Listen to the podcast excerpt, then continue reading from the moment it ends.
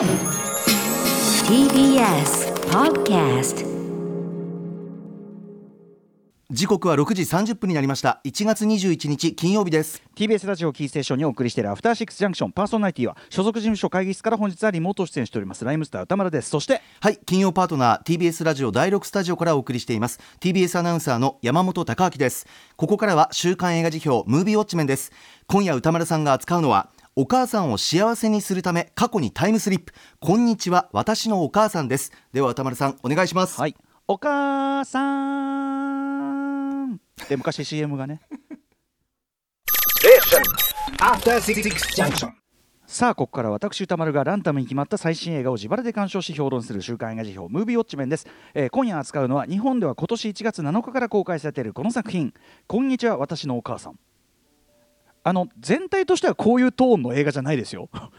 全体としては割とコテコテベッタベタあのギャグ連発みたいなそういうやつなんであの結構明るい雰囲気の映画ですけどね基本的にはね、はい。えー中国の人気喜劇女優ジアリンさん。まあどっちかというと芸人さん寄りですよねどうやらね、えージアリンさんが、えー初監督脚本主演を務めたタイムスリップコメディえー元気と明るさだけが取り柄で母に苦労ばかりかけてきたかけてきたシャオリンは、えーある日20年前の1981年にタイムスリップしてしまう。だから現在は2001年という設定、えーそこで若き日の母と出会ったシャオリンは母を幸せにするため、えお金持ちの男性と結婚させようと奮闘するのだが、えー中国では2021年2月に公開され全世界興収900億円超えの大ヒット、えーと年末には確か2021年の年末の時点で940億円とか、えー2021年中国興行収入第2位、えー中国歴代興行収入第3位そして、えー、と世界で最も、えー、と興行収入が高い女性監督にジアリンさんなりましたという作品でございます。ということでもうこの映画を見たよというね、えリスナーの皆さん、えーウォッチメンからの監視報告メールでいただいております皆さんありがとうございます。メールの量は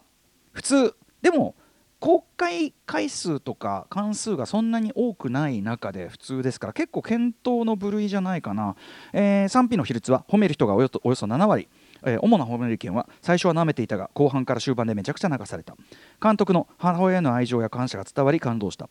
えー劇場では中国の方たちも多く笑いやすり声の声も聞こえてきた良い映画体験ができたなどございました。私もねちょっとそのあたり後ほど言いたいと思います。えー一方ダメだったという方はベタすぎるギャグや演出今の時代では笑えない外見いじりなど何もかもが古い。まあ確かにね。そういうとこもありますね、えー映像や CG が安っぽいなどございました。ただし否定的な意見の人でもラストでは泣いてしまったけどという人が多かった。要するに泣いたけど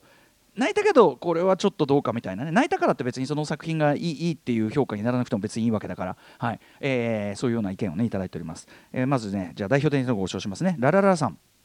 最近中国映画が注目されつつあるしと軽い気持ちで公開日に前情報なく鑑賞。前半のコメディについては笑いどころが分からなかったりベタな演出だなと思いながら見ていたのですが多かれ少なかれ他の外国映画でも文化の違いで共感理解できないことは多々あるので個人的にはそこまで気になりませんでした。別にアメリカンコメディでもねよく分かんないのとかあるもんね時々ね、えーそれよりも自分にはよく分からないシーンで時折起こる場内の爆笑であ中国の方も見に来られているんだなと途中で気づけた体験が新鮮でした。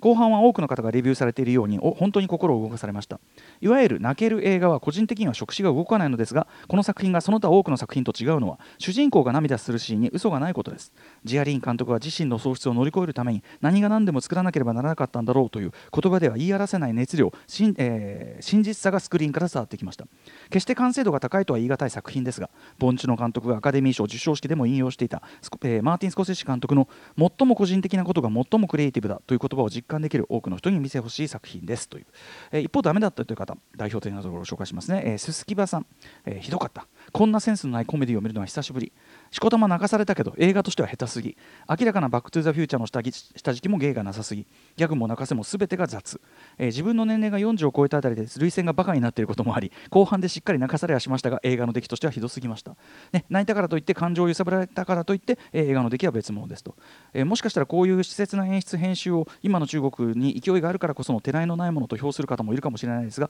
日本映画も他の国の映画もいやさ中国の映画ですらそういったものを乗り越えて映画が作られているはずです、えそれでもしかし私が、えー眉を染めているようなギャグ、まあ、ちょっと後ほど言います。とかにも映画館ではゲラゲラと笑い声が起こっていたわけでこういったエンターテイメント映画の存在ニーズは否定こそしないですが私はこういったものが良い作品として評価されるのは許すことができません。はいということでございます、えー皆さんありがとうございます。ねあのもちろん賛否両方のあれでねあのもちろん分かりますよ。そういう面ありますよね。はい。というところで、えーこんにちは。私のお母さん私も東宝シネマズシャンテで2回見てまいりました。先ほどのメールにもありました通りね特に僕ね見たの最初の見た日曜夕方の回、まあ、まあまあ人も入ってたし、えーメールにもあった通り中国系の方やっぱ多かったのか例えばその中国語中国文化全く明るくない僕のような人間にはあんまりピンとこないような例えば言葉遊び的なギャグとかに割と即爆笑みたいになってて、えー前編でものすごくビビッドな反応があってですね。まああのーこの作品を見るのにおそらくその最もねふさわしいと思われる雰囲気の中で見られたことで、まあ、僕の中の印象評価もぐぐっと上がったことは間違いないですね。これ要するに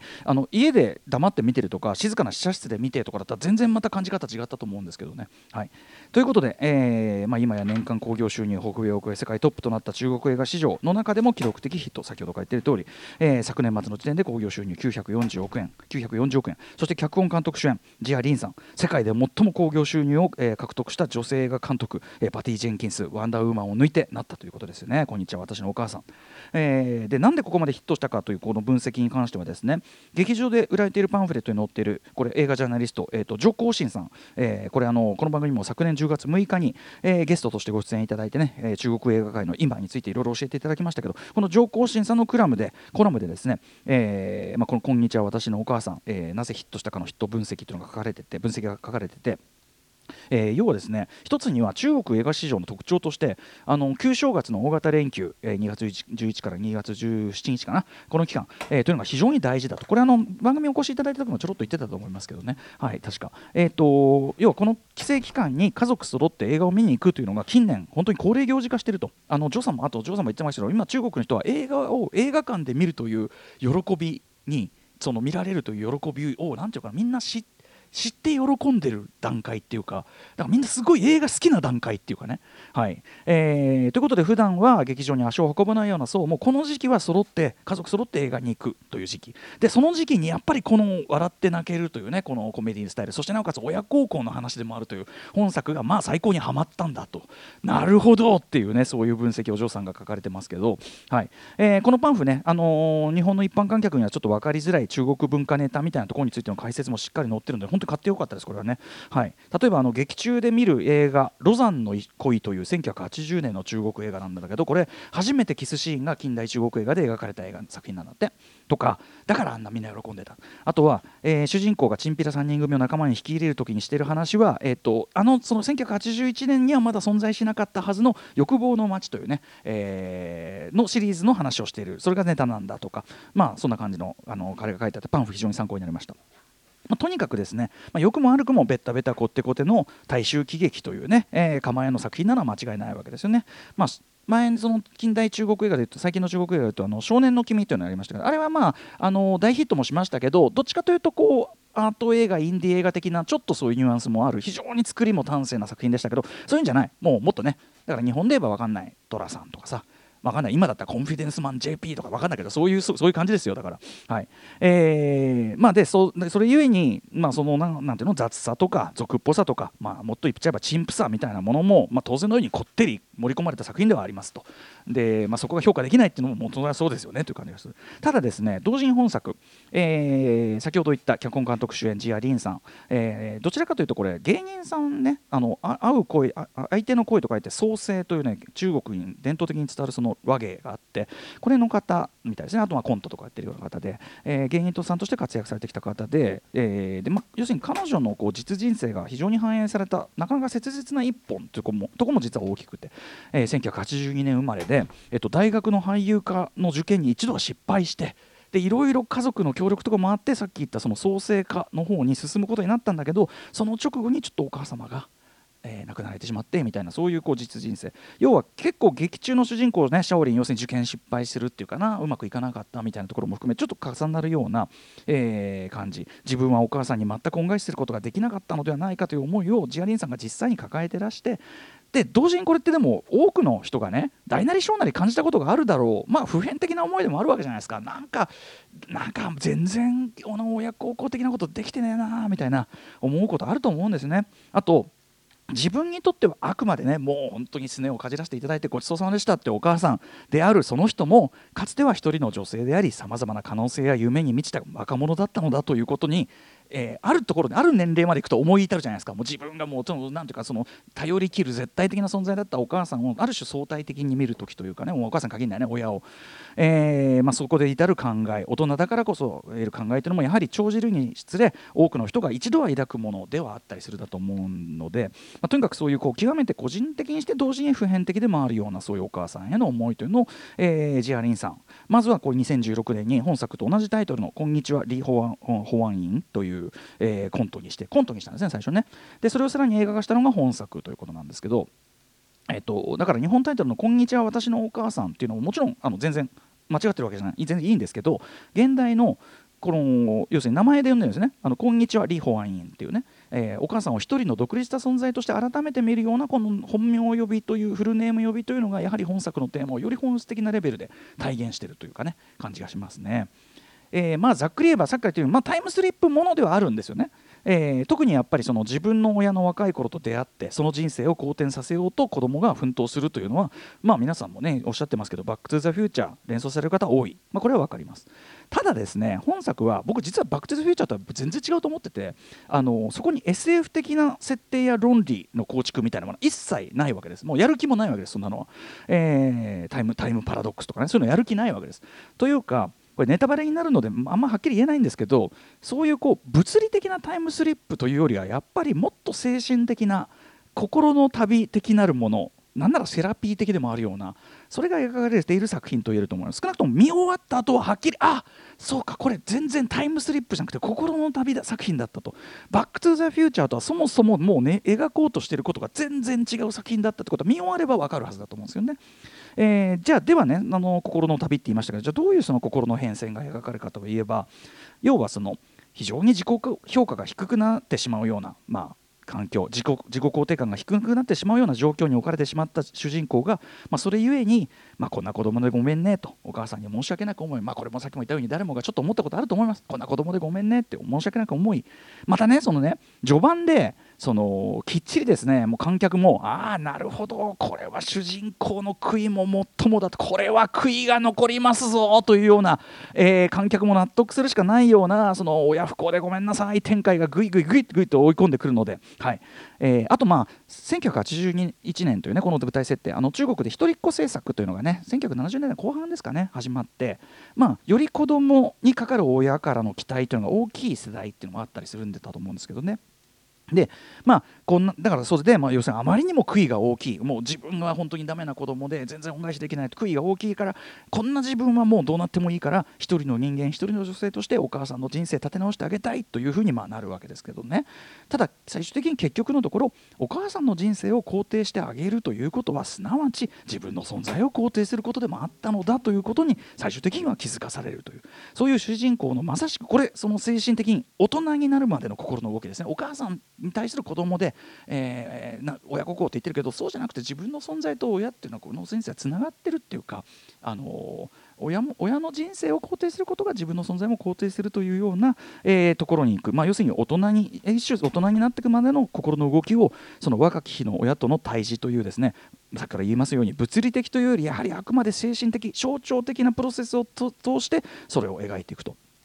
とで本質的にはそういう話なわけです。そのこんにちは私のお母さん。なのでさっき言った話ことのこととはちょっと反しますけども厳密には僕はやっぱりタイムスリップものって言い方あんまりやっぱり正確じゃないっていうかタイムスリップものじゃないです別に。はい。えーなんかこう過去に行って現在を変えようとかそういう話とはちょっと違うんですよね。はい。その証と言うべきか、えーこれ劇中82年生まれのジアリンさん演じる主人公シャオリン。これが大学入学前2001年ぐらいですかねの時点から20年にも戻る。ちなみにだからジアリンさんって今はもう40歳なんですけどまあ20歳足らずみたいなところを演じてるわけで、まあ、正直年齢的にはかなり無理あるわけでもうこの時点でリアリティラインはだいぶ甘めな作品っていうのはもうまあまあもうもうこれこれ分かってくださいみたいな感じのそういうような作品なのは明らかだと思うんです、まあ、とにかく1981年の世界に入ってくんだけどこの作品はその20年分のカルチャーギャップで面白くするとか笑わせるというような部分はほとんど全くと言ってほどない、えー主人公がそもそも1981年の世界に驚いてない。別に、はい。えーというところでもう全然そこを描く作品じゃないっていうのはもうはっきりしてると思うんですよね。でねまずねこのね1981年の過去への導入の描き方僕すごくああ気が利いてるなというふうに思いました。あのテレビ画面のドキュメンタリー番組がえーまあ、その昔の映像を流して。で80年代当時はこれ中国の話よ。80年代当時はカラーフィルムが一般には普及していなかったので資料となる写真や映像白黒ですが、えー撮影師が映像に色をつけたので当時の空気が鮮やかに蘇ります。的なナレーションが入ってその言葉そのままにガーッとこう白黒の世界に色がついていく。みるみる色がついていく。それが物語内の今となっていくという。この見せ方すごくあいいなと思った。ただですねそこに主人公が落っこちてくるっていうギャグ要素が入るんですよね。でこれまず単純にもちろんギャグとして垢抜けないというだけではなくてですね観客にその落ちてくるってどういうことみたいなですね半端に物理的理屈を考えさせちゃうんですよこんなことやったからさっき言ったように物理的じゃないって言ってるのになのでこれは完全に余計だと思うんですけどここねあの後半にもう一度出てくるその過去への導入っていうところが出てくるのでそれと同じようにいつの間にかいたということで全然良かったと思うんですけど、ね、ちなみにこういうふうにタイムスリップではないけど同じような狙い、まあ、過去にいつの間にか時勢が映ってるというシーンで一番僕うまくいってるなと思うのはやっぱりサニーの仲間たちですね。あれはあのショットの感じであのぐるっと回るショットの感じでやりゃいいいいものをって思いましたけどね。はい。まあともあれあのこの1981年の中国というのがねメインの舞台になるんですけどこれね特に我々日本の観客観客観客の時代感覚からするとえこれ1981年80年代？っていうもうものすごく昔っぽい世界社会でそこがまずは日本の観客としては普通にめちゃくちゃ興味深いですよね。こんなだったの？みたいな。はい、だってまあテレビをねその近所のどのうちが買うかで大騒ぎしてるみたいな感じで、まあ、日本でいうとやっぱりまあ昭和30年代それこそまあ3丁目の夕日的なと言いたいところだけど3丁目の夕日よりもっと貧しく何もない感じですね本当にね。少なくとも日本の2020年代現在から3丁目の夕日を振り返る距離感よりも中国の2020年現在から1981年を振り返るこの距離感の方がはるかに隔たってる。んですね。もう別世界ですよね。はい。えーだからこれ中国の方世代によってもね全く受け取り方違うでしょうからそのあたりね興味深いですね。どういうふうに受け取るのか。この例えば若い人とかあれ見てどう思うのかみたいなちょっと聞いてみたいですけどね。で一方で確かに、えー、三丁目の夕日同様経済的に豊かになった今から、えー貧しいが夢と希望に満ちていたあの頃を、えー懐かしいと言える余裕とともに振り返るといった、まあ、要はその国全体の青春期をノスタルジックに美化する感覚というのも確かに本作にはあるのだろうと思う。なので、まあ、はっきり言って綺麗事ですよこの昔は。例えばね化学工場の街でしょ。その辺のなんか池だか川だかでザリガニを夜に空用に捕まえてましたけど正直水俣曼荼羅見たばっかの目としてはですねその時代工業排水対策とかどうだろうね中国でさもうねそのザリガニは危なくないかみたいな感じがして見ちゃう。ただねまあ本作の場合もちろんこれはあくまでハートこの記憶の中にある心の中の1981年ですしまあ、言うまでもなくねあの中国政府がそんな作品を作るのは許さないでしょうしね、えーというような体制の問題もあると思いますが、はい。まあ、前編で繰り広げられるもうベッタベタこってこてのギャグ描写、ね。まあ、ただねこれね逆に言えば正統派なスキルに裏打ちされた割と堂々たる喜劇演技というそこに裏打ちされてるなと思うところもあって。例えばあのチンピラの手下が兄貴分に火をつけたタバコを渡す。そしたらそのあれ？持つ方向が逆だよと。このままだと火がついてる方向がいちゃうよって思っているとっていうくだりのあのこもう呼吸だけで笑わす感じとか。大したことやってないのにやっぱりその手だれの技というかあのわ笑いされちゃうんですよねなんかねあのどっちかっていうとそういう細かい仕草や表情だけで笑わせるところの質がはっきり高くって逆になんかまあこれ見よがしのギャグみたいなことやってるところはやっぱりちょっときつい。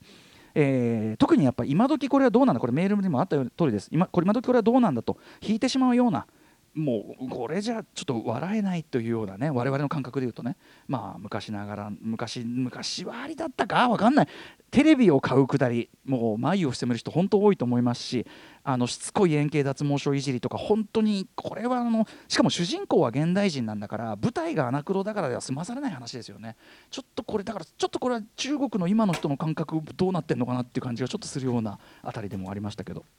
ということで、えーまあ、基本はですね、まあ、日本で言えばまさしく昭和感覚というような、まあ、いるいい生き劇がですね続いていく感じなんですけど、まあ、終盤に向けて、えーある種明かし的なことがあって、まあ、でそこから先はもう怒涛のようにもう観客の観客の「お母さんごめんなさい」心のツボをつつきまくる展開がもう続くわけですね。もう催涙展開があんなね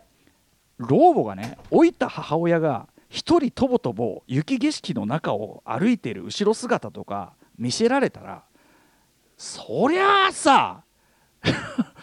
これは汚い手を使いやがるなみたいな。泣くに決まってますからそんなのはね。ただねこれね、えーとまあ、そういうだからその非常に泣かせの映画だというのはあるんですけどただ、ね、僕が一番感心したのは最後なんです、えー最終的な着地がですね意外と例えばね同じ話を今のボン100の日本映画が作っていたらもっと甘ったるいところに収めてたと思うんですよ。本当に甘々なところに収めてたと思うんだけど実はこの「こんにちは私のお母さん」のラストはそんなに甘くないんですよ。意外なほどクールなんですよ。劇中のラストショット。一見オールオッケーなハッピーエンドに見えるんです。カメラがぐーっと回ってああよかったねと思ってると。ああそうだよねとなる。ちょっと鳥肌立つようなちょっとクールな突き放し方するんですね。つまりでここに至って劇中で描いてきた全ての物語が主人公にとってはそしてジアリンさんにとっては先のメールにあった通りこれがなければこの先前に進んでいけないなんなら生きていけないほどのものすごく切実な心の旅のプロセスだったということが遡ってわかるんですよ。あのもうあの全てがこれなかったらどうなってたの？というような大事だったってことがすごくわかるんですね。さらにそこからのエンドロール一連の写真と、まあ、言葉が出てきます。もうさだからそんなことしたらさ泣くに決まってんだろっつうの。いやだからとにかくねそこエンディングでぐーっと僕は評価が遡って今まで描かれてきたいろんなベタベタなもちろん本当に感心しないとこもあるんだけどいろんなのんきないろんな話なんか甘々じゃねえのかなと思ってた全てがこれがなきゃ生きられない人のための物語だったということが分かる。作品でした。すごかった。これだからあの本当に箕輪田君に勧められてなければあの見てなかったと思うし本当にこれすごく見れてよかったし特にあの笑い声が本当にビビッドに見られるタイミングの劇場で見られてよかったです。なので後でこれ配信とかで見るよりは今劇場でかかってる時に中国の方とかこういらっしゃるような段階の時に見た方があとね中国で見てみたい。どういう感じなんだろうね劇場でね旧正月の中国で見たらさぞかしねいろいろあったんでねあの本当にビビッドなエモーショナルな反応があったんでしょうね。ということであの本当にこの最後のこのところまで見て遡ったところでぜひ皆さん考えていただきたい、えー、こんにちは私のお母さんぜひぜひ劇場でウォッチしてください。では来週の課題映画を決めるムービーガチャタイムです。あのありがこんにちは私のお母さん、確かにね今あの古川さんがズームにのチャットに書いてますけど、はい。あのあんなに個人的なセルフセラピーを一般向けのその大衆劇にしてしまうところがかっこいいと思っちゃった。確かに。ね。うん。はい。えーということで、えー来週の候補作品7作品を発表します、まず最初の候補はこちら。えー探す。はい片山慎三監督お越しいただきました。続いてはこちらライダーズ・オブ・ジャスティス週刊文春の星取りでね、えー結構高評価しましたね、え3つ目はこちら。ハウス・オブ・グッチあ出4つ目はこちら。クライ・マッチョ5つ目はこちら。スティルウォーターはいはい。ー6つ目はこちら。スパイダーマン・ノーウェイ・ホーム、はい。そして最後の候補はリスナーカプセルですえーっとね、ミスターホワイトさん、えーリクエストは「コーダ愛の歌」試写会で見てきました。昨年度公開なら余裕でベストワンでした。私が見た次の日に、えー書店で手話の入門書を買いました。人を動かす熱と喜びのある作品です。登場人物全員大好きです。ぜひにということです。えーはいはい。行ってみましょう。はい。ガチャタイム。宇垣さんもね激推しでしたねコーダね。いきまーす、よいしょ。うーんこれは？えー、6あスパイダーマンノーウェイホーム。えー、スパイダーマン今更やる？